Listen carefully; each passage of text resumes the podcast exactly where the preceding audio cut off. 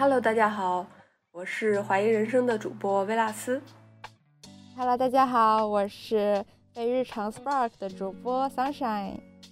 呃，大家好，我是自由的职业者泽宇。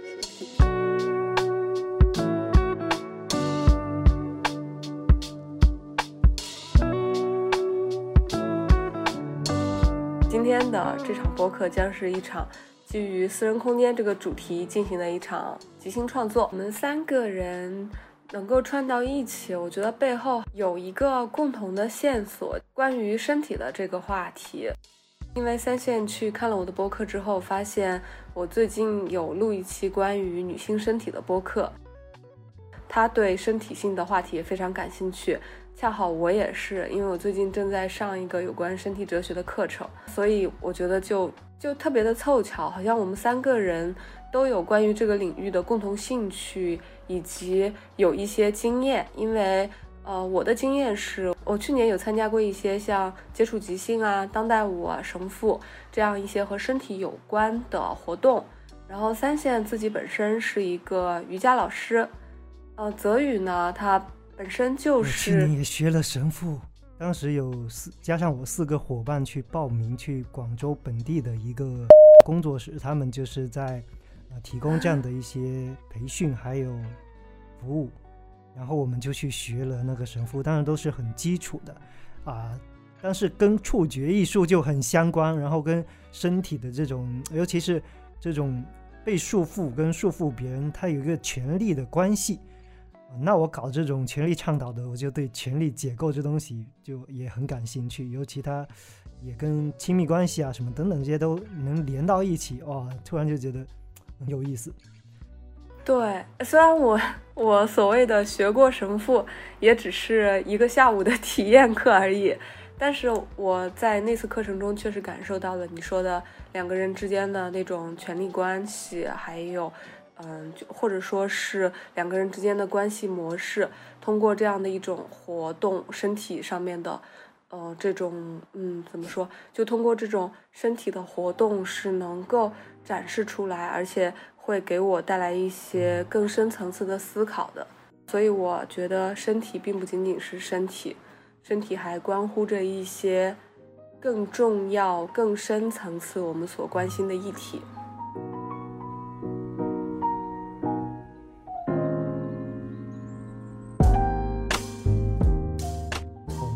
今天的主题，其实我挺想就是，呃，聊一下我们各自对身体的这个话题的一些理解，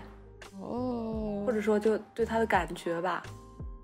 哎，我也不知道，因为我去年就就一直在思考这个问题。嗯，我觉得可能他跟我探索自己有一点关系。我之前一直觉得我是一个特别压抑的人，然后呢，我就特别想能够。就是能够更潇洒一点，但是我好像从意识层面上面我很难做到。后来我就想说，那是不是因为，就可能我要先从 身体上放松，然后我的意识才可能放松，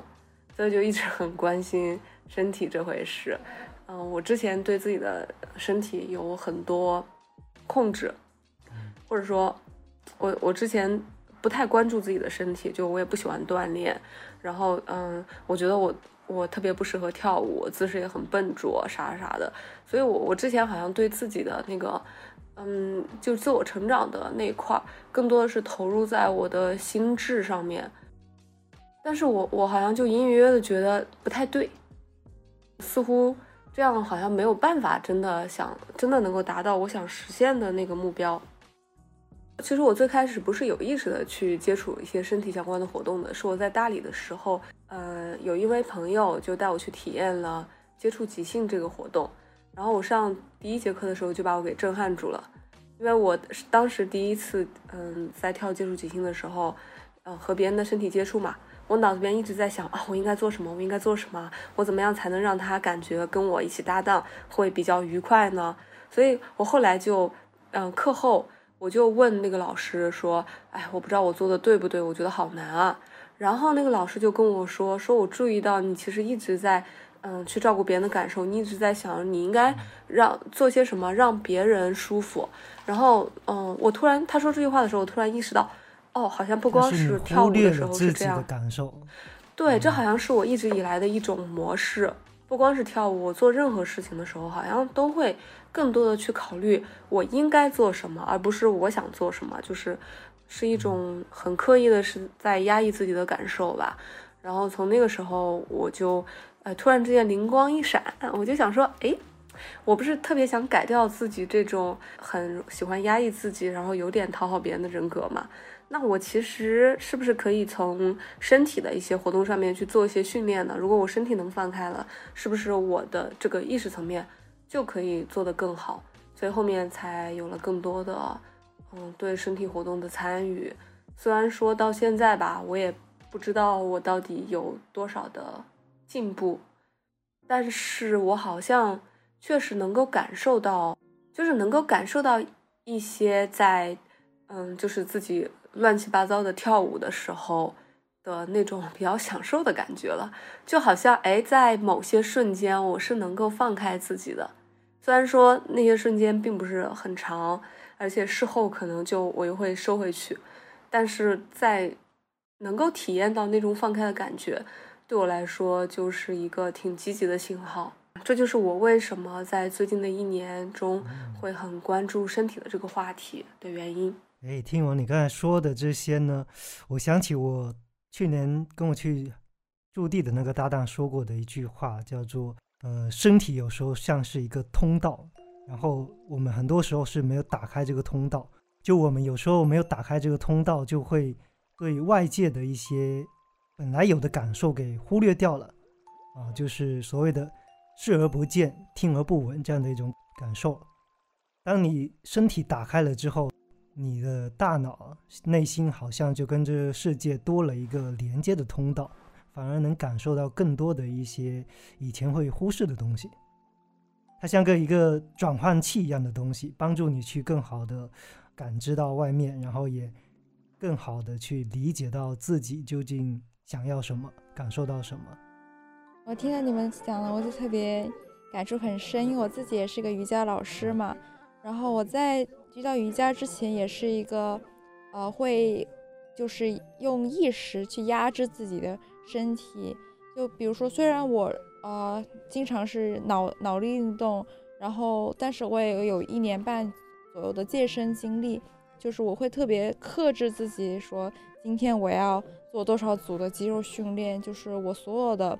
呃身体上的运动都是由我脑袋在强烈的去控制它的。而很多时候，我却忽略了身体真正的感受。比如说，我今天肌肉特别累，或者我今天就是想要做更多，我却依照我我的意识给我，就是用理性来做出一些计划来。而在我遇到瑜伽之后，我现在作为一个瑜伽老师，我会更多倾听自己身体到底想要什么。有些时候，我发现我们身体其实很灵敏的，会告诉我们，比如说我们就是很疲惫的时候。或者说，就是想要拉伸的时候，我会发现，在我知道，呃，练了瑜伽，拥有了那些知识和一些储备，说我知道我可以通过这样子的拉伸，这样子的运动来获得某一部分的平衡，或者重新找到自己与空气或者与大地的连接，然后我就会更加舒缓其中一部分紧张的部分。就比如说，我现在其实在一个呃外面地方跟大学同学合宿，然后外面同学都在喝酒。就是我刚刚在跟大家吃饭的时候，就是很明显的感受到自己的身体开始僵硬，然后开始感到有点不适，就是可能是因为太这几天一直特别外向，呃，有点过于忽略自己的感受了，所以我就当时我就不顾所有人的眼光就。就坐在榻榻米上就开始拉伸，然后拉伸完真的就觉得好了很多，大概是这种感觉。就刚刚听泽宇也讲，我觉得，呃，对我我来说，我觉得我们的身体与其是一个呃肉体，我觉得它更是连接我们内心、我们的心灵与外界的一个脉搏。我觉得它像是那种有很多很多的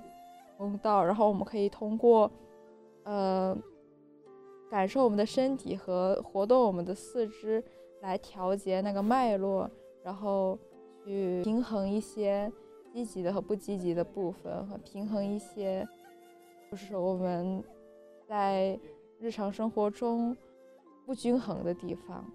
大概是我对身体的感受吧。好，我也说一说我跟身体的这个关系。就因为我的第一份工作就是推拿工作嘛，然后就直接就是服务于别人的身体的一份工作。但是在很长一段时间内，我自己就是把自己身体当得很工具、工具化的一个使用，就是你在照顾别人，但实际上把别人伺候舒服了，但是自己其实。在从中这种劳动上的辛苦什么，很多时候是被忽视了。过了几年之后，我就觉得，哎呀，我实在是身体素质比起很多按摩师来说，好像没什么优势。然后我自己也是开始感受到各种不适应，在从事这份工作的时候不适应，然后就想着换一个工作。然后，但是这时候我对我的身体其实没有太多的这种要照顾好自己身体的意识，只是。可能潜意识做出这样的一个选择，就是这份工作太辛苦，然后要熬夜什么的，对身体很不好，还要呃长时间的站立。就其实按摩当中，我们会使用很多发力技巧，用身体的重心跟力量去去操作。就实际上手臂不是很累，因为它一直在变化动作，但是腿是一直要站着，要扎一个马步，借助身体要站一些姿势，是肌肉是非常累的，比手要累。应该是直到后面我去参加一些户外活动，比如说徒步啊、呃滑板啊之类的，就有了一些自己的运动损伤啊，或者说在一些运动项上比起别人感觉就弱很多。我这才意识到，哦，原来我之前的工作啊，加上可能小时候就因为视力不太方便，所以很多这种跑跑跳跳的活动其实不太参与，就比较文静这样的一个 状态，所以就是。会感觉啊，要开始去关照到身体的各个方面，这时候才会把对外的这样的一个注意力转到对自己身体上这样的一个视角。然后也是直到前几年开始介入到艺术创作这个领域的之后，哎，身体它不只是一个健康与否问题，它还有很多这种可以从啊艺术创作啊，还有各种与人的连接等等这些。角度去做些什么，去发掘些什么的感觉，好棒！我听完之后，我我我想到了，呃，瑜伽老师他有一个职业病，就是如果你在一周安排了太多的瑜伽课，然后因为我们上课的时候，呃，我们其实无法关照我们自己的呼吸，因为我们需要关注学生。就是念口令，给出一些正确的指示和辅助。其实我们是在那段时间，我们虽然是有在身体在运动，但是我们其实是无法关注到我们的身体的。甚至有些瑜伽老师，就比如说我们在做左边的动作的时候，自己演示，然后右做右边面动作的时候，开始去辅助学生动作，结果就是一天下来，自己左左半边练到，结果右半边没有练到，然后身体的那个平衡其实。呃，是被打散的，然后其实反而是不利于身体的。然后我就觉得，就是同样是在身体性方面的相关的工作，然后做老师和做学生，实际上是一个完全不同的一个概念。这一点，觉得跟推拿师也是有类似的共同点。就是在照顾别人的时候，就把自己身体当得很工具 是忘记自己身体上的感受。嗯嗯，说到忘记自己身体的感受。我觉得我刚刚就回想起我之前的一段工作经历。我之前在互联网工作嘛，然后后来辞职，有其中一个原因是我觉得太累了，因为我当时的作息时间大概是中午十二点到晚上十二点这个样子，就我觉得我自己的身体好像不是很健康。嗯，我我当时就想说，就是我我会有一些症状。就比如说白天的时候，某一个固定的时间段就会头痛犯困，然后就是每天都会如此，根本就无法正常工作。但是在办公室里边，我又没有办法睡觉，所以每天都很痛苦的熬过去。我后来甚至觉得这种痛苦已经对我的工作造成了很实际的影响了，就是我每天都害怕那个时间段的到来，嗯，因为我知道等那个时间段一到，我就只能靠自己硬扛过去。所以后来辞职之后，我就发现。哇，一下子好轻松，就是那种感觉太好脱了。对，就终于不用再忍受这种日复一日的躯体上的痛苦了。嗯，确实就是有一种回想起来，有一种把自己的身体当做工具，然后不去正视它的感受的那种习惯。而且我之前工作的时候，是大概在我刚工作前几年的时候，因为工作特别特别的拼，所以我当时是整个有几年的时间都处在一种非常非常疲惫的状态，就是疲惫到每天早上去上班，呃，所有的同事都会问我说：“你昨天晚上是不是没有睡好？”就不管我昨天晚上睡好了还没有睡好，都是别人看到我就就会觉得我没有睡好。所以我觉得我自己是很不懂得照顾自己的身体的，就是对身体发出的很多信号都是视而不见的。这也是为什么后来我在辞职之后去，嗯，有意识的去锻炼自己，去进行一些身体上的活动的时候，也会觉得非常的不适。比如说我其实有试过去健身房参加一些团课。但是我内心的阻抗就特别的大，就非常不想去，而且经常是预约了之后又逃课。嗯，又比如说我其实有去练一些瑜伽，但是我一进到瑜伽室，一坐在垫子上，我就开始打呵欠，就一直从头打到尾，然然后也没有办法坚持下来。我后来就，就是我在思考这个问题，我觉得我好像比呃普通人对于身体训练的阻抗是更大的，就我特别不爱做这些事情。后来我就想说，可能是我内心的一种反应，就是为什么我如此不喜欢身体的锻炼？嗯，难道是因为我体质特别的弱吗？好像也不是，就是也没有说锻炼起来让我很痛苦，但是我锻炼起来就会有一些躯体反应，最典型的就是不停的打呵欠。我现在想，那可能和我内心的一些东西有关。因为我有比较，有些运动我还是喜欢的，比如说在室外跑步，或者说在室外的那个草坪上面跳当代舞、跳接触即兴，就可以自由发挥，没有人去规定我要做什么动作，我想干嘛就干嘛的这种形式，我是喜欢的。但是，一进入健身房或者一进入瑜伽室，如果说有一个固定的动作流程要我去完成的话，我就会非常的抵抗。就有一些标准化的东西，你就会觉得哎呀很压抑，是吗？对，是的。所以我后来想，这个东西绝对和我的意识有关了，它已经不是一个身体上面的事情了。我就会觉得特别的有趣。所以，就是随着我对于身体感受力的逐渐恢复，我觉得也是对我自己，呃，就是对我自身的了解也在逐渐的深入。就至少我知道了，可能我内心里边是比较不喜欢一些，嗯，城市化的标准化的东西的存在的，就是我更更喜欢一些更自由的事物。也许是内心对自由的渴望太过于强烈，因为之前受到的压力可能，呃，受到的压抑可能太过于深了，所以目前还处在一个 叛逆期，打引号的叛逆期。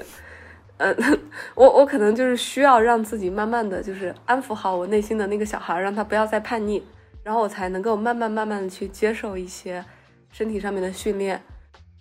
我认为，嗯，只有通过这个过程，也许我才能够慢慢慢慢的去重新，嗯，去理解，就是我日常生活中受到的其他的限制和，嗯，就是一些一些规则方面的东西吧。哎，我想到了武志红的那个一本书，叫《身体知道答案》，不知道你看过没有？哦，没有。他就是会把人的深层意识中遇到的一些问题呢，通过身体某些反常的表现来告诉主人，就是你的身体其实比你自己的意识、表面意识要早知道你对这种程序化的工作或者环境是抵抗的。所以提前的做出打哈欠啊什么这样的一些反应来提醒你。嗯嗯。如果按照这个身体知道答案的理论来说，是它是通过身体就是有一些反常的，让你自己其实你就知道它不对，但是你自己没关联上这个意识，你很难从身体表现关联上意识说我是对什么感到不爽。对我对这个地方特别有感悟，就是呃，特别是我在接触瑜伽之后，对身体和特别是呼吸，我最近有在特意的练习自己的呼吸，就包括刚刚我会明显感到身体僵硬和不适的时候，呃，就是知道我会有很大压力的时候，再包括我可以感受到自己在呼吸急促的时候，是我紧张感受到压力，或者我非常困，或者甚至是。我现在已经知道，我有时候饿的时候，我是先是会呼吸变得急促，然后有点喘不过气来。我可以呃通过理解自己现在的呼吸的状况来反推，呃不是是靠意识，不是是需要思考，而是是真正是感受自己身体来了解自己现在真正的心理状态。这是我觉得就是身体是先于意识的一个非常重要的一个因素吧。嗯，同意。它好像一个指示灯。哎，给你告诉你说啊，你现在这个某个地方这个不太协调，然后你就开始自我觉察，去扫描自己身体跟内心哪里不舒服，对，根源出在哪，自检模式启动。嗯嗯，就像就是人本来就应该是饿了就吃，然后困了就睡。但是后来我们好像逐渐发展成哦，每天规定三餐的时间和睡觉的时间，其实慢慢的就把自己的这种行为和身体的感受给割裂开了。对，他就按照一个你规定好的、计划好的一个时间还有流程去执行嘛，就很忽视这个过程中人真正你自己本身感受到的舒服或不舒服。刚才你们两位说的这点，我就。老想起我之前按摩店的各种阴影，就因为按摩店啊，它就是一个把人就是当机器用的，我们叫做柔人机器。就真的每个按摩师就跟一个柔人的机器一样，就是很多时候盲人按摩店它是包吃住的，然后按摩师就是你离开床，哎，你就进入到了一个公共空间，然后离开宿舍就进入了工作状态。每天呢，它的营业是大概。早上九点到晚上十二点，然后夏天可能是到凌晨一两点啊，甚至有的电台还是通宵的。然后这个时候，只要你不是在睡觉，你就是属于工作时间。不管你是在吃饭，你是在洗澡啊什么的，有客人来点钟或者轮到你，你就要赶紧收拾好去上班。嗯，啊，就是你在那个环境里头，你的身体除了你躺在床上是属于你自己的，其他时候。都不是你自己的，你的吃饭、你的处理自己的卫生，都是为了工作所需。然后你的穿着各方面都是为了工作。就这个人就是完全按照按摩店经营的需求去安排自己的生活，也可以说就没有生活。你就除了在工作之外，就没有上钟之外啊，可能这个算是你的半自由时间。但你需要代班，你可以玩手机，你可以。看电脑你可以怎么，但是你不能离开这个按摩店的范围。嗯，那你在这种工作环境下会有什么样的感受呢？就是没有生活啊，就是你就是在工作，就是在打工，然后就是整天都像一个机器一样，跟社会是割裂的。嗯，能接触到的人可以说就是老板、同事、顾客没了。对。然后现在可能是最近几年这种网络平台比较发达嘛，然后现在据我所知，按摩师们多了几个爱好，刷短视频，还有听有声书，但也是挺压抑的。其实还是一种很单向的接收信息，他没有跟这个社会的其他人或者不同的人打交道。然后你在按摩店里，虽然你接触的顾客当然是形形色色的了，但是他们跟你。一开始这个建立的关系就是一个，你是一个服务者，他是一个花钱享受服务的人，你跟他的就是存在这样的一个权利关系，你是不能得罪顾客的，你是要哄着他，呃，然后在服务时候希望他给你好评，然后让他成为你的回头客，这样。你在按摩店里的这种工作感受，跟我在格子间里的工作感受还挺像的。是一样一样的，就是很流程化的一些，包括我们在上钟的时候都是有一套呃按摩的流程，从头按到脚嘛。我们比较有境界，包括我在内的按摩师都是可以说按着按着，只要顾客他不主动找你聊天，你也自己不想跟他聊，你可以就是边按边睡觉，然后 你睡醒了之后，哎，发现刚才就是从脖子开始，你可能就是失去意识了，但是等你自己恢复意识的时候，你发现自己已经在按他的腰或者腿，已经中间有一大 段你的操作你自己是无意识的，就是整个身体是像机器一样这样就过了，你不需要意识。天啊，这真的是 熟人机器啊！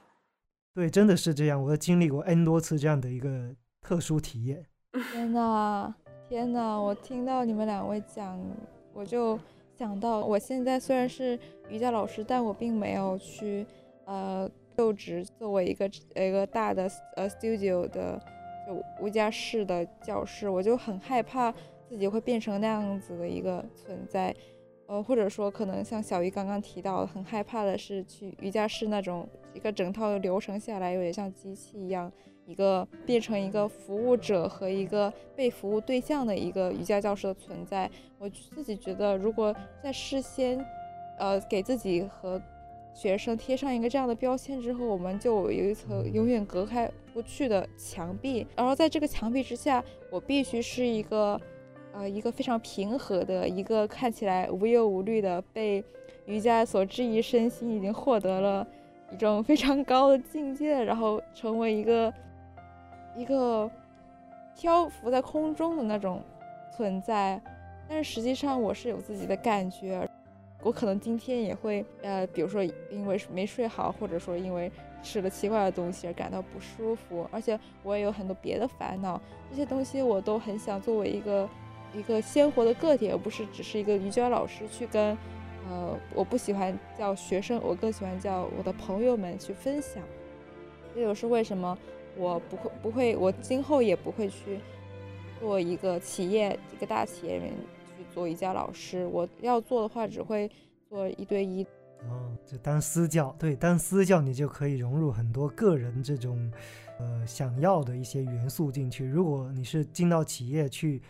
挂职当一个老师，这样你就要服务你的企业了。你这时候你的身体其实是一个公共性，放在一个公共性的地方去使用了。你想融入自己的东西，除非你很有地位，然后公司愿意给你这样的一些主导权，不然你是很难。可能他有一一整套这种工作流程让你复制去做就可以了。是的，然后这让我想到，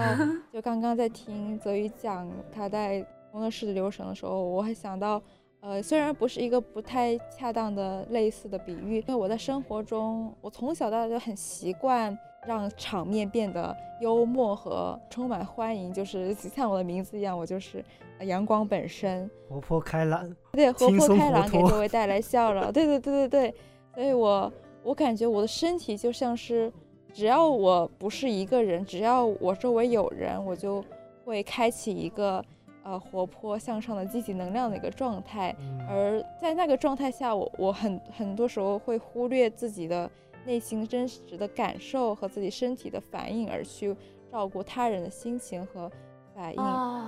对，但是我在瑜伽垫上的时候，我会就是相相当于泽宇回到他的房间，你的床上一样，就开一个开关，就是在这个在这个空间里面，在这个。呃，我仅有的私人空间里面，我就是为了我的这每分每秒，我会照料自己的内心，然后会去倾听自己真正想要的东西。然后在最近，我会发现，我哪怕是处在一个有很多人的空间里，那我会想象我闭着眼睛，然后想象我在瑜伽垫上，在那个时候，我仿佛我声音周围的声音就会开始远去，我就可以更加真实的连接到内心。然后我说，哦，原来我现在压力很大。然后我再睁开眼睛，就感觉有一种更加舒适的，用一种更加舒适的方式去连接更多人，而不是强迫自己去笑容，而是更加一种，原来我其实有点压力，但是我还是可以继续笑，继续让这个场面变得更活泼，感觉是一种更加真实的状态了。嗯，听到这里就有种很欣慰的感觉。它像是一个仪式感的东西，就回到你的瑜伽垫，你才能开启这个回归自我的模式。但现在你可以不用在瑜伽垫，就是在这种公共公众场合、社交场合，你也可以呃随时回归到自我的感受上。啊，挺不错的。这就呃这个历程跟我是差不多，真的是差不多的一个历程。哦，我刚刚听到三神的这一段的时候，我就突然想到了，这就和我们今天被给定的那个主题关联起来了，就是身体在空间里边，呃，身体与空间的交互方式，就是似乎刚刚已经聊到了，就是我们的身体在公共空间里和身体在私人空间里边可能会有嗯一些不同的感受和不同的方式。嗯。哎，那我觉得我们就可以顺便说一下，我们今天嗯被给定的这个话题，身体与私人空间，甚至说私人空间这个会离身体更加紧密，因为啊，我觉得空间和身体是有这样一个维度的。我觉得私人空间是身体的皮肤，然后然后它是一个呃一个横轴，就是我们的身体、私人空间、公众空间。然后呃，环境就是社会环境或者自然环境，我觉得它是一个呃渐变，它不是一个分界点，而是它们所有都是连接的。然后所有之间它没有一个呃一个明显的分界点，而是一个暧昧的连连接在一起的存在。然后可能一个空间它在一一段时间可以呃是我们的身体，但是它在另外一个时间段它可能变成一个私人空间，或者说一个私人空间同时也可以是个公共空间。举个例子，比如说我现在正在录制的这个地方，它是 我们这个合宿的小破屋的，其实是女子更衣室，但是呃，因为呃这个住在里面的二室里面就两个女生，它就其实变成了我的私人卧室，然后我现在可以在里面录播客，所以这个非常有意思的呃介于私人空间和公共空间的一个暧昧的交界点。嗯，是的。就它的内部其实是你的私人空间，但是它外面贴了一个公共空间的，还是女性啊，就是其实是作用是提醒其他男性不要闯进去，是这个意思。是的，虽然刚刚刚刚有人进来打电话了，我不敢。哎，包括你刚刚，包括你刚刚说到的，在瑜伽垫上的体验，就是你最开始的时候只能在瑜伽垫上面才能感受到自己的身体。然后现在好像在一个公共空间里面，闭上眼睛，你好像就能够想象自己在一个瑜伽垫上，然后从而感觉到自己的身体。我觉得这也是一种特别有意思的，就是公共空间和私人空间的交融。就是，呃，从物理上面来说，你是处于一个公共空间，但是事实上，就是你也可以说你现在是在属于你的私人空间里，确实是一个非常暧昧的地带。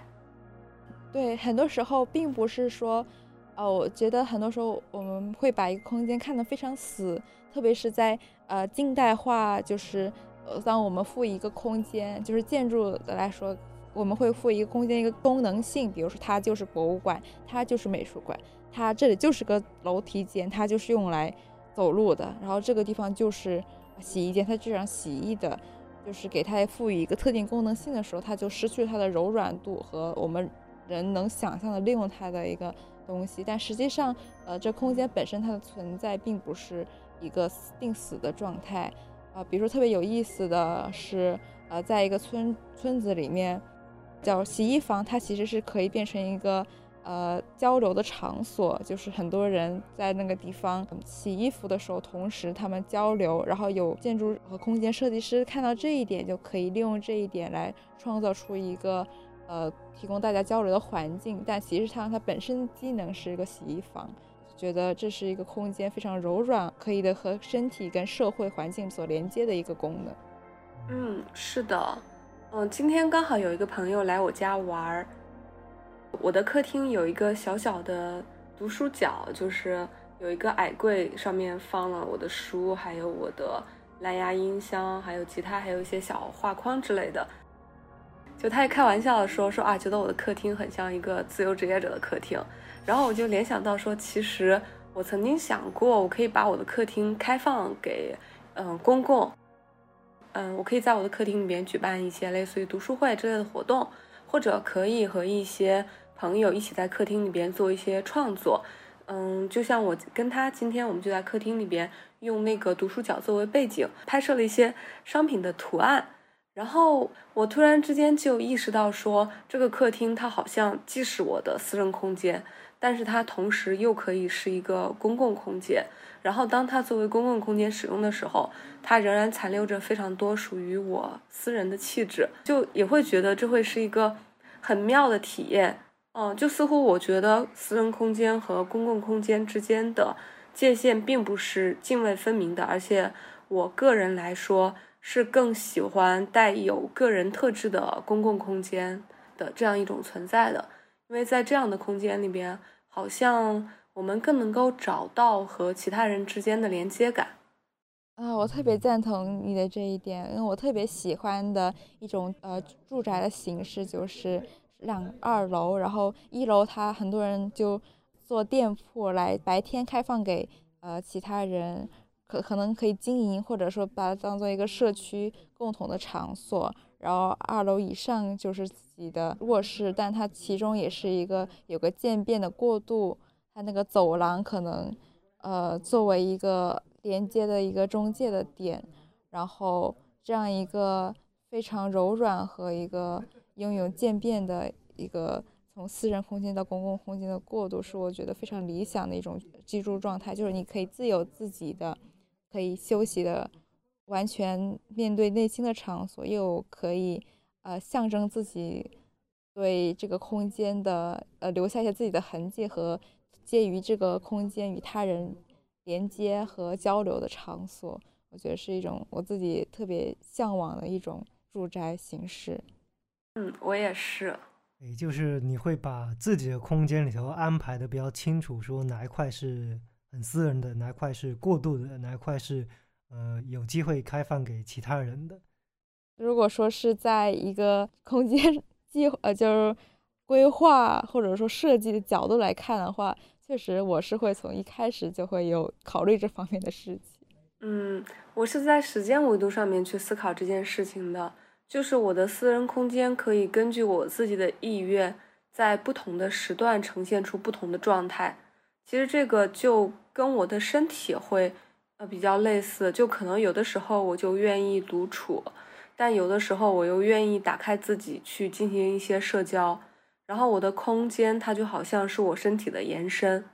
嗯，同样的，我也许有的时候就希望这是专属于我自己的客厅，但有的时候我也愿意把它开放出来，然后接纳我的朋友们。确实，一个空间它是不同的时间是可以有不同的。呃，赋予我们的感受，我觉得这一点也是非常自由和呃特别向往的一种状态。哎，我倒是会有点小区别。现在住的这个房子呢，客厅也是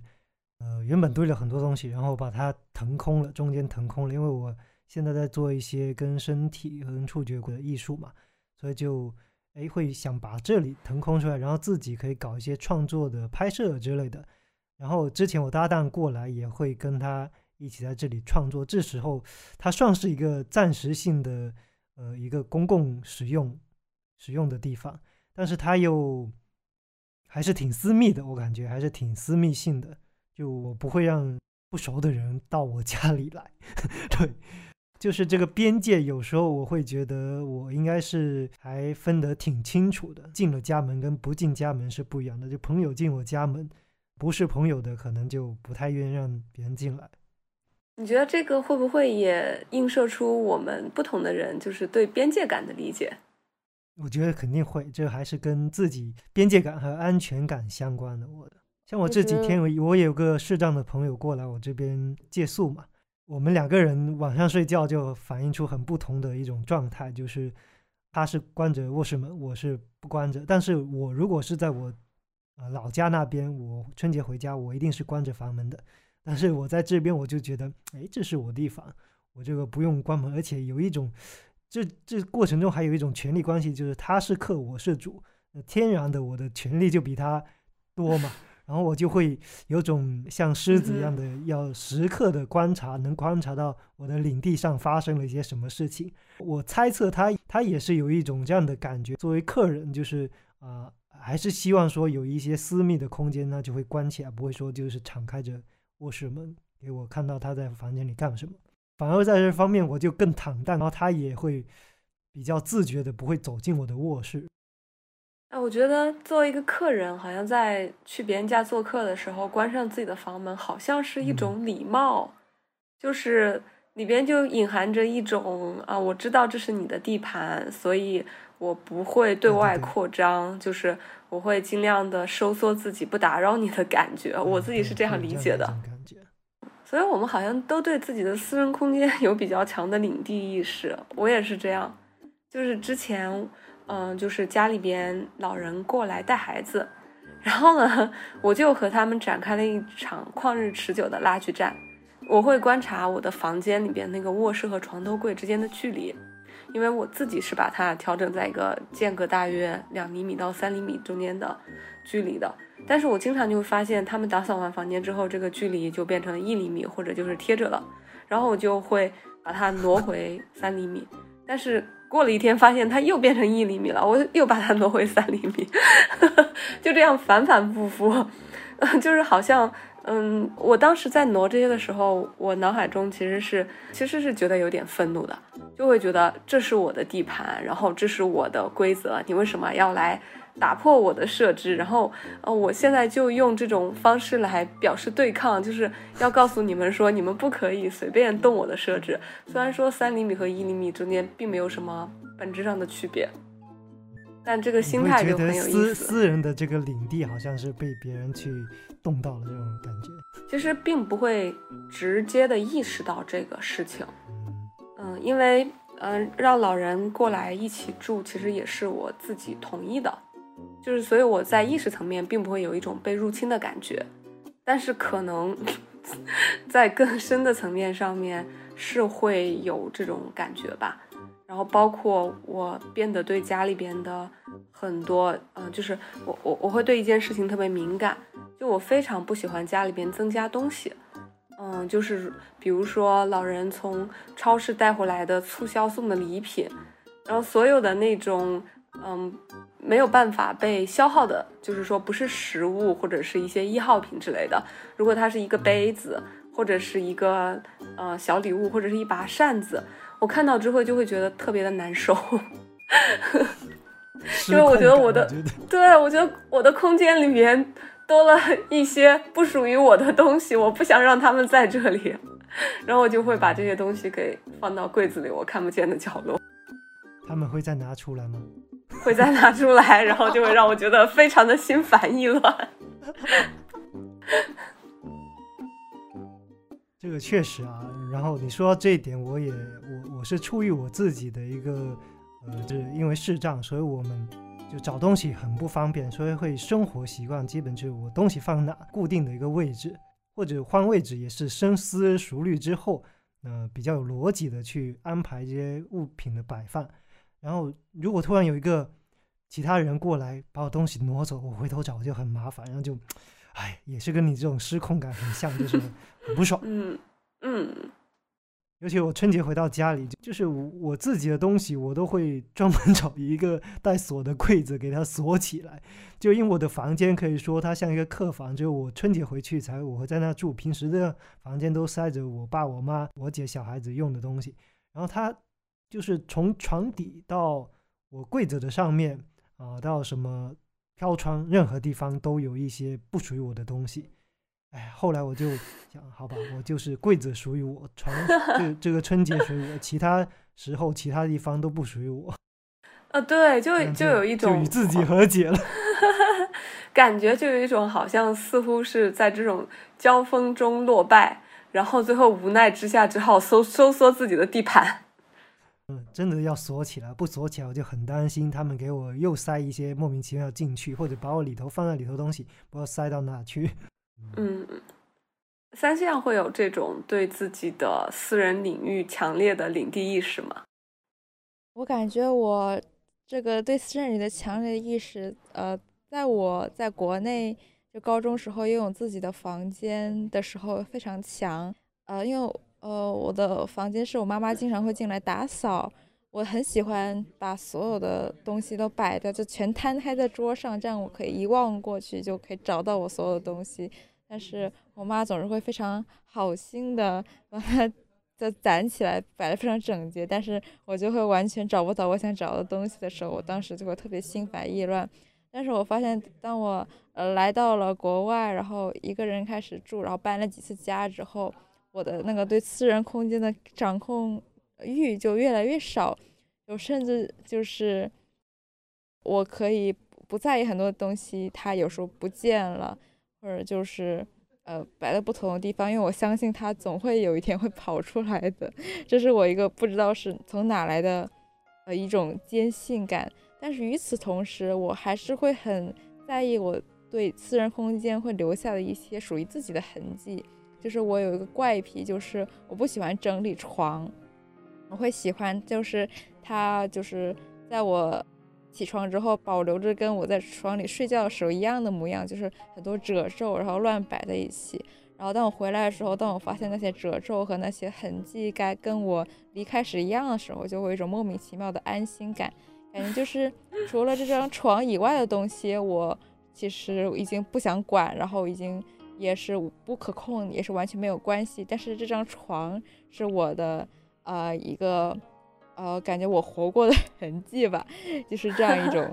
奇怪的想法。所以说，包括我现在，我可以很很无所谓的，就是一个背包客，一个包就在外面一个陌生的地方住十天，我都不会在意很多东西，到处乱摆。但是床我是绝对不会整的，嗯，对，一定在，一定是你离开的时候怎么样，回来他就怎么样，就还是一种私人领地的感觉。是是，但是已经比嗯比起我高中时候，我在国内的时候已经缩小的范围非常大了。嗯，嗯，就好像退守到了最后的领地上。对，我跟你有类似的感觉，就因为嗯、呃后来换房子换的也比较多。我之前是一个很爱打扮房间的人，就是我喜欢买一些小工艺品，然后把房间打扮成我喜欢的风格。但是后来渐渐的，我开始，就是我我会很警惕自己买新的东西，我都不想买。每次遇到一个东西让我心动的时候，我就会告诉自己说不能买，因为买了带回去，把那个房间打扮成我想要的样子，但可能过段时间我又会搬走，所以就会有意识的让自己去克制，把这片领地变成私有的想法，尽量的不在这个空间里边留下专属于我自己特有的痕迹。嗯，然后我也开始去试着用另外一个角度来解释我的这种对于私人空间的看法。好像曾经我对于我的私人空间更多的是一种占有的心态，嗯，就好像我需要控制我的私人空间，因为它和我的身体是紧密关联的，就是它其实是我，呃，是我的一部分，因为它也能代表了我的一些个性啊，然后的一些生活习惯等等。但是现在越来越，嗯，我就希望自己能够去用一种存在的心态去理解我的私人空间，就是，嗯，其实不光光是私人空间了，还有包括我的身体，就是我不是一定非得呈现出某一种固定的样子，然后不是一定非得执着于一种风格，因为即使我再执着，那很多事情也许不在我的控制之中。当我嗯面临着失去他们的时候，可能会更加难以接受。但如果我可以不再执着于我应该是什么样子，我的私人空间应该是什么样子的时候，好像我的灵活性就会更强。我可以随时毫无负担地迈入另外一种生活方式。就是这种对自己的刻意训练，好像是确实让我改变了很多自己使用私人空间的习惯。就你的身体在哪，这个私人空间就在哪。对，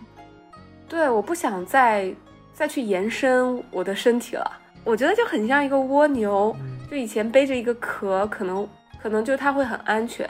但是好像也走得很慢。但如果说我这个壳逐渐的缩小，直到最后它就它就和我的皮肤融为一体的时候，那也许我就拥有了更大的机动的灵活性。嗯，哎但是我是这么安慰自己的，我不确定，嗯，它真的是一种很健康的心理，不是非常确定我。感觉这样是一种更轻盈的状态啊，因为我就是从生活在家里，就是卧室都是跟父母在一起，就是共用一个卧室。小时候，然后到我长大，就是还未成年，但已经需要去面临这个社会劳动这个事情的时候，我就进入到了一个要跟其他人一起住在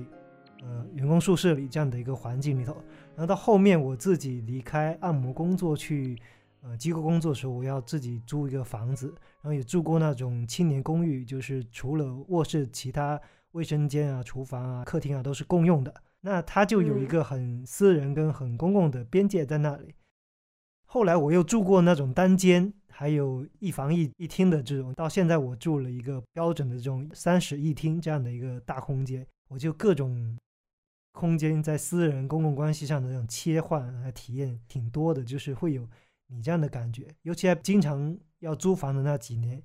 压根不会想说啊家里多添加一个什么家具或者电器。尽量的能不去动它就不去动它，然后都是尽量的轻减行李。朋友送的一些纪念品啊，或自己喜欢的一些想用的东西，都会很克制。然后即使有了，马上也会借着春节回家就打包回去，存到家里的柜子里头，就不会想它留在身边，因为觉得我随时要走，要离开这个出租房，然后我。不可能去给他装点什么东西，做长期的计划。就是他这个东西，我就是一个很很客人的身份，暂时住在这里。然后我也很难跟这个空间建立一种，呃，他就是一个我的身体延长这样的一个关系。对，就我心里很清楚，就我会走的，有走的这天，只不过长或短，而且可能就是下个月的事情，这样的一种感觉。我觉得也是现在这种年轻人来到大城市。工作、生活、讨生活这样的一种流动性很普遍的状态下，就大家对自己的这种私人居住空间会有这样的一种处理，哎，就是挺挺迫于无奈的一种感觉。我觉得，对我也从中听出了无奈的感觉，就他没有一种恒定感、安全感，就挺没有恒定和安全感。嗯，但是同与此同时，也有呃很多就是是人把这种。作为游民一样的生活方式，呃，呃，享受这种生活方式，然后从中获得一个舒适感。我觉得我的私人空间的变迁，就是刚才刚刚讲到，呃，从拥有一个自己独立的房间到逐渐缩小自己的私人领域。我最开始来日本租房的时候，一个人有很大的面积，但是它越往市中心，越往学校附近走，它空间就越小。然后到现在，我的。定居所是一个，呃，share house，一个共享公寓。然后我甚至没有自己单独的房间，我与管理人住在一起。然后我们中间只隔着一个窗帘。然后我还同时，我还经常参加这种各种各样的工作坊，然后各种在外地呃游走的一样的居住。但是我却很少感受到自己一种不安，或者说无法与空间建立联系的一种感觉。反而是当我。呃，逐渐缩小了我自己对私人空间这个这个安全感这个领域，我反而会获得一种更加强烈的安心感。像我刚才说的一样，就是不管是在那种公众场合，我闭眼，只要我想象我在瑜伽垫上，我就可以有一种安心在，感觉就像是，我不知道该如何形容。刚刚，呃，小鱼提到有点像蜗牛的比喻。我觉得我的比喻不像是蜗牛，我觉得很多时候自己以前的对私人攻击的领域，就感觉它是一个，呃，就感觉是自己的壳一直在离自己身体很远的地方。比如说我现在想去飞到别的地方，但我总心里总会有一个牵挂，就是感觉我的身体一部分，一个很重要的财产或者是我的所有物在离我身体很远的地方，我就会一种很失控的感觉。就比如说，如果房子烧了，或者我必须怎么怎么样，或者说那个空间存在必须每个月我交去交多少个租金，然后交水电费，它都成为我身体上一个负担的一部分。但是当我的空间，我的私人空间越来越小，或者说它甚至可以明天，呃，我就可以切换它的场所，我就可以呃把这个呃缘分断掉的时候，我反而没有那种牵挂，反而会觉觉得自己更加轻盈，呃，自由自在。就是我现在其实挺享受这种像游民一样的生活方式。嗯，但你不会觉得好像你就没有一个好像是物理空间上的一个锚点吗？就是我们可能用传统的思维来说，就是传统的说法来说，就是家这样的一个概念。当然，我觉得现在很多年轻人没有家的这个感觉了。嗯，但是它是好像一个锚点，一个物理空间上的一个锚点。对，我觉得我的 我也不知道，我特别，我觉得可能跟我深圳长大也有关系。我对家和故乡这个概念都是一种非常模糊，或者我没有特别这上面的感受。就是比如说在深圳这一个，呃，每年都会更新，然后不断的哪里都会在新建的东西或者拆除新的东西。我自己知道，我哪怕离开一年，我所生活的、长大的地方就会完全变样也好。然后再包括我我的家也是经常更换，所以我我不会在物理空间上寻求一种安心感。但是我现在会更加追寻自己内心的一种空间的一种安心感吧，就是内心的一种心理的锚点，而不是一一句各种外在的束缚。我会觉得有点像一种束缚的一种感觉，而是我内心拥有个强大的锚点的时候，我就不会在意物理空间的一些嗯限制。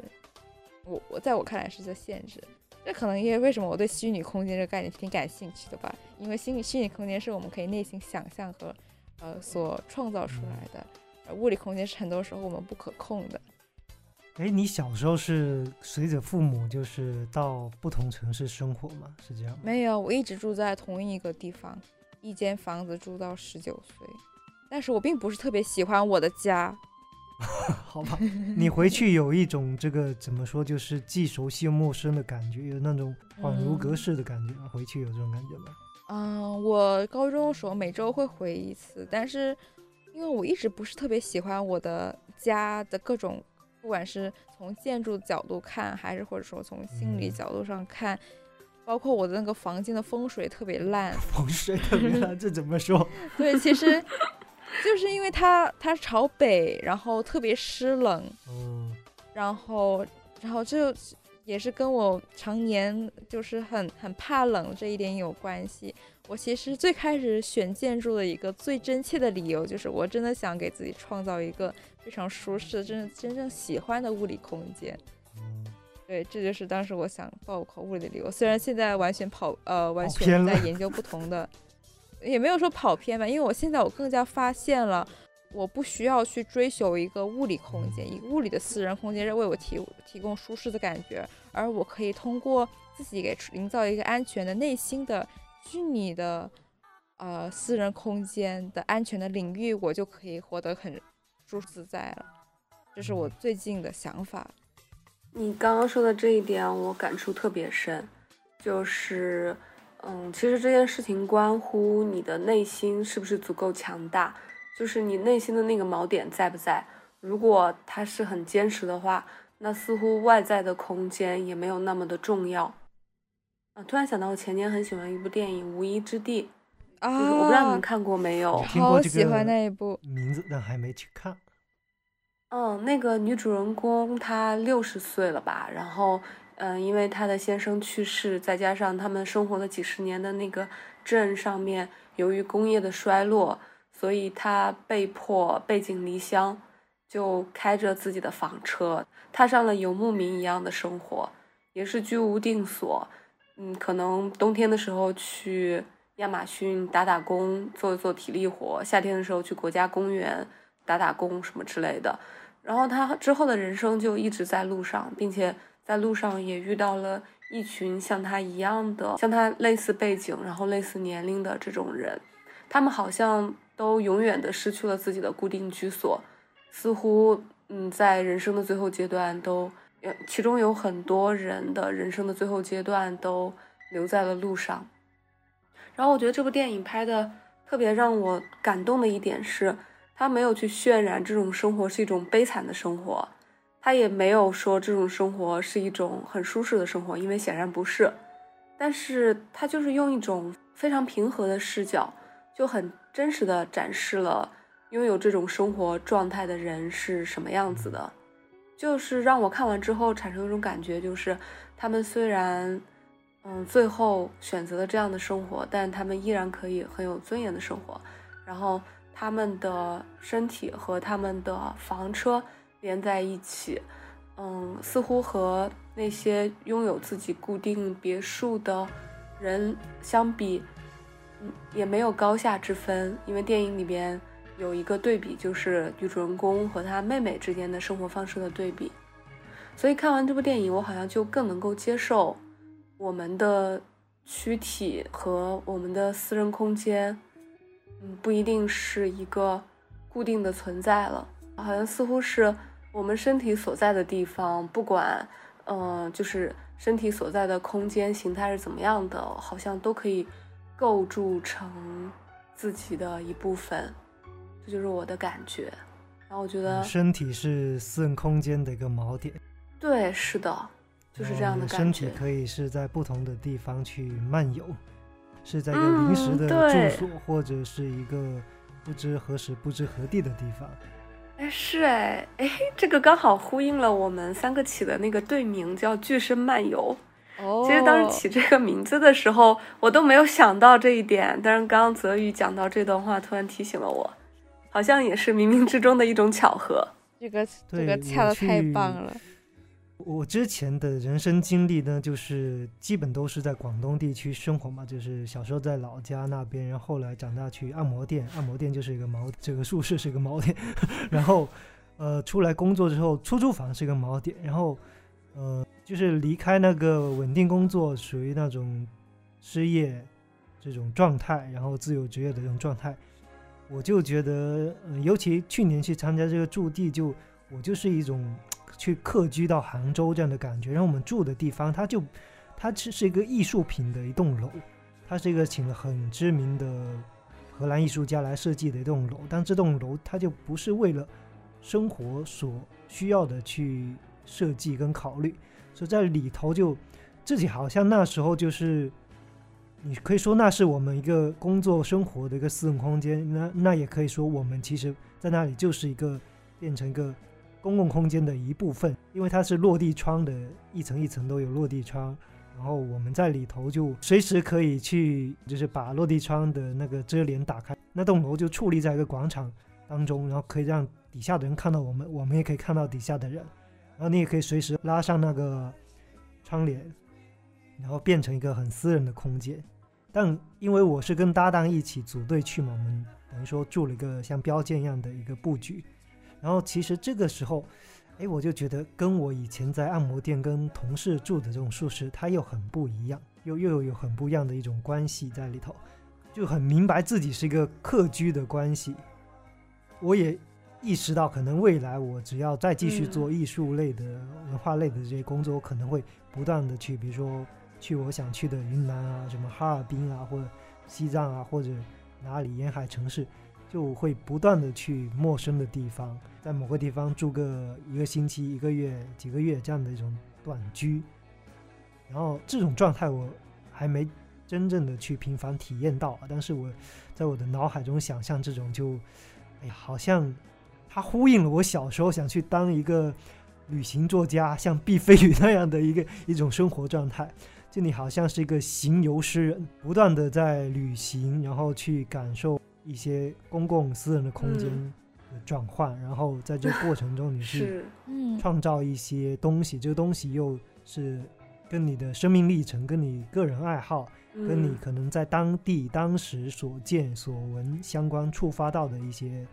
启发到的一些灵感，蛮交织在一起的一种很随心所欲又变幻莫测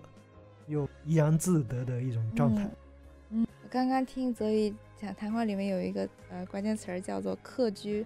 然后我特别喜欢这个词，因为啊在包括刚刚讲《无无依之地》那部电影里面，我特别喜欢一个场景，就是女主人公来到呃那个国家公园的时候，自己一个人偷偷溜走，然后在岩石里面欢快的跳起舞来，然后拥抱自然和享受那个地方的美好，然后脱下衣服往河里游泳的时候。我又回想起来，我在一个人背包，然后去呃，只只拥有这个背包，私人空间的状态下，在各种呃公共空间里居住的时候，我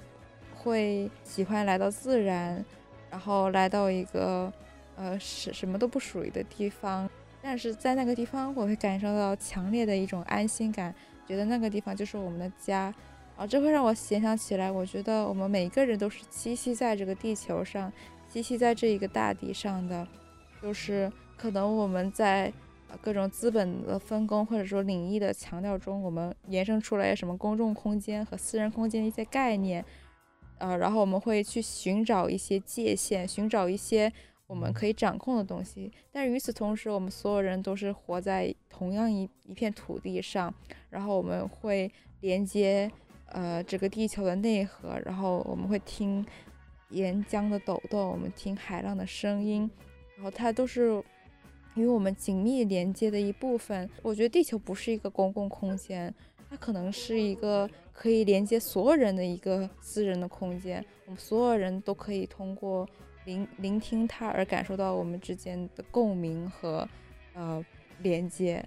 这是我刚刚想到的一点特别美好的东西。我有跟你类似的感受，就是我突然意识到一点，就是我们的身体是可以消解私人空间、公共空间和更大环境之间的界限的。当我们消解了这样的界限之后，我们好像就会更加接近我们所最原初、最本质的东西，也更加接近自由。嗯，我刚才你在描述这个。地球是一个私人空间的时候，我突然就想到，我们经常充斥在我们日常当中的一种各种空间，或者说是社会的一些结构化的东西。比如说，呃，你在一个社区里头的一个小区里头，一栋楼某一层某个单元啊，这是你的居所，你是一个业主的身份，你跟这个网络的身份，你就是一个业主，然后这个空间就是一个外部建造好的一个。系统化的东西，你是被嵌在这个系统里头，但你很多时候你是无法通过个人之力去改变这个系统，或者说你仅仅有的就是一个业主的身份，然后你的很多属于私人的东西，在这个单元之外，你是没有可以融入你私人的地方的，即使有，也可能是非常暂时性，或者说非常自我跟别人联系非常弱的一种感觉，尤其是现在。这种你打开门，然后跟对面门邻居同时碰到面了，你可能最多的打个招呼，你都不知道他他叫什么，他姓什么，就会处于这种很很奇怪的状态。我觉得，就我我小时候的居住的是那种乡村的，就是一条巷子好几户，然后甚至是就是那种四四合院里头一个天井，然后我们是左边这栋房子是我们这这家人的，隔了天井对面是另一个家人。然后对面在吃什么？整天生活中的很多事情，我们的这种私人空间，它是紧贴跟交错在一起的。就从不好的角度来说，它隐私性不够；但好的地方，它就是好像你你就可以呃跟别人建立更多的连接。但是来到这种很系统化的一个空间结构跟社会结构里头，你就是一个一出门你就是一个社会身份，你不是一个个人身份。是的，嗯，所以我觉得我们始终应该去探索一种新的方式，打破这种原子化的存在。嗯，就像向彪说的，去重新找到我们的附近性。当然，我觉得它并不是一件很容易的事情。我觉得可能有很多艺术家，他们也许已经在探索这样的方式了，而我们作为一个普通人，或许我们的生活里边比较少有这样的思考。但是我们的感受就是这种系统化的结构反映到我们身体上的感受是真实的。只要我们意识到这样的感受，那我相信我们也会想办法去改变这样的一种局面。对你刚才提到这点，我就有感到这样的一种趋势吧。有可能一部分人是觉得已经不满足这种被很系统化的规训，而另一种是可能就是。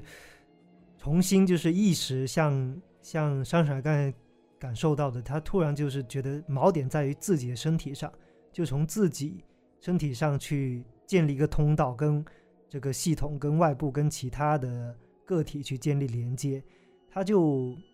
突然来到这个历史节点上，他会有从文化创作啊各方面，他会有一个反思。我觉得在思潮上，他会有一个倒转过来，就大家不太。再去追求那种非常的整体结构的东西，啊，或者说他会去解构整体的状态，然后去把私人跟公共这个东西去建立一些更多的连接或者处理，嗯有点说嗯不清楚，反正就是嗯蛮特别的一个阶段。尤其你看这几年疫情之后，大家等于说突然被封控在家里啊，然后每个人都跟这个社会有短暂的一个阶段，就是没有联系。哎，反而是促进了大家更多的去意识跟注意到自己的身体，还有自己在一个私人空间的感受。就当你脱离一个公共空间，就真正回到私人空间，回到自己身体的时候，你跟你自己是怎么相处的？紧接着就各种即兴的这种活动就大火，啊、你刚才说的这种接触即兴，还有一些我知道的共生舞，还有一些源泉舞动之类类似这样的一些活动，就突然一下子让很多人有兴趣去参加，就觉得他在这个节点上，人类会想方法去去突破一一些屏障。我会觉得这个这个呃，刚刚所以说的这一点，还跟环境、跟我们与这个社会、跟这个地球交互有很大的关系。比如说，刚刚泽宇讲到一个结构化的一个社会，我会明显感受到，比如说我在日本待久的时候，日本是呃在对所有空间，呃不管是公众好还有私人都好，都会有非常多的规则和界定。你如何该使用这个空间？呃，比如说，呃，这个这这片山，哪怕你到了乡村，这片山它的是有所属的人，所以你不可能随便去采采它的果子吃，或者去去砍它的树，或者去自己造一个房子来用。但是，呃，当我到，比如说我在去年在摩洛哥生活的时候，我会感受到我这三年来在日本受到的规训，我会有一种非常小心翼翼的，呃，拒绝，或者说。我与这个自然环境产生了非常大的隔离，我会不敢去摘路边的果子，我会不敢踩入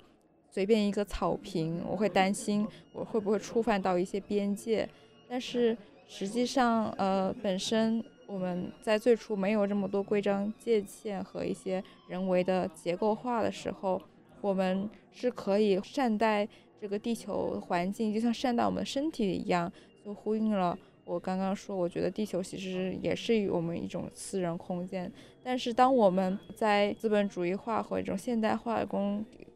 加上规则之后，反而呃出现了私人空间和公共空间的时候，人们反而会对自己的私人空间产生一种占有欲，或者说是一种控制感，而对呃公共空间产生一种呃不敢不敢碰、不敢动的一种呃分类吧。我之前前几天，呃，跟日本的在乡村里生活的人聊天的时候，他们提到，不要看日本的垃圾分类做的那么好，其实如果你到乡下，你会发现很多，呃，说是公有地或者说没有个人管的地方，大家都把自己的垃圾或者废弃物，就是埋在那个土地里面，藏得很深，让大家不要看到，因为那是一个公共空间，那个就不用交钱，因为日本如果你要丢垃圾，你要交很多钱的。就是在自己土地上不丢，然后去丢到公共土地上，然后只要别人不看见，那个地方就不归我管，那个地方就不是属于自己一部分。但实际上，我们所有环境都是连在一起，然后地地球的所有部分都是息息相关的。如果大家能够更加不是把自己周围的环境当做分类成私人或者公共，而是把它都当成自己身体的一部分来感受的话，然后像。善待自己身体一样善待这个地球环境的话，我觉得会有一种更种不同于结构化的一种更加柔软和一种舒适的交互的方式出现吧。这是我现在。听到你说的这的这个这种社会现象，我突然会很反骨、很逆反的想到另一种状态，就是之前庄子好像一句话，就是“人生天地间，忽如远行客”。就我在从青少年到完全变成一个社会老油条的这个中间某几年，我会经常有这样的一种突然的一种不安感，就是你会觉得啊，你这个人在这个地球上，在这个世界上，好像并没有什么是属于你的，对，然后也觉得没有什么是属于你的，你也不属于谁谁的或者哪个部分的东西，然后就会有一种很抽离的感觉。但是你用积极的心态去看待，你又觉得啊，你在这个空间里头好像就变得无牵无挂，每个东西都可以去建立联系，然后又可以去断掉，然后就会就是逆过来，就是一种大自在的感觉，就很逍遥的自在的一种感觉。对你，好像嗯虽然没有了一个很归属于自己嗯需要去承担的责任或者一个需要去负责的一个领地或者空间，但是你你又确实就没包袱了，没有任何包袱了。但同时你也可以和所有的事物建立起嗯关系，就是你既可以，就嗯，取决于就是你既属于你自己，心要不要去建立。对，嗯嗯，是，同时又属于一个更大的环境。哎，没有想到我们聊着聊着，最后的落脚点居然落到了环保话题。我觉得特别好，这完全是那个我们列的提纲，完全超出我们列过的提纲，但是已经延伸到一个非常，呃，是，我也很喜欢 这段对话的发展，它也远远的超出了我一开始的预设，所以真的觉得，就是嗯，这种即兴的创作是一件真的很美妙的事情。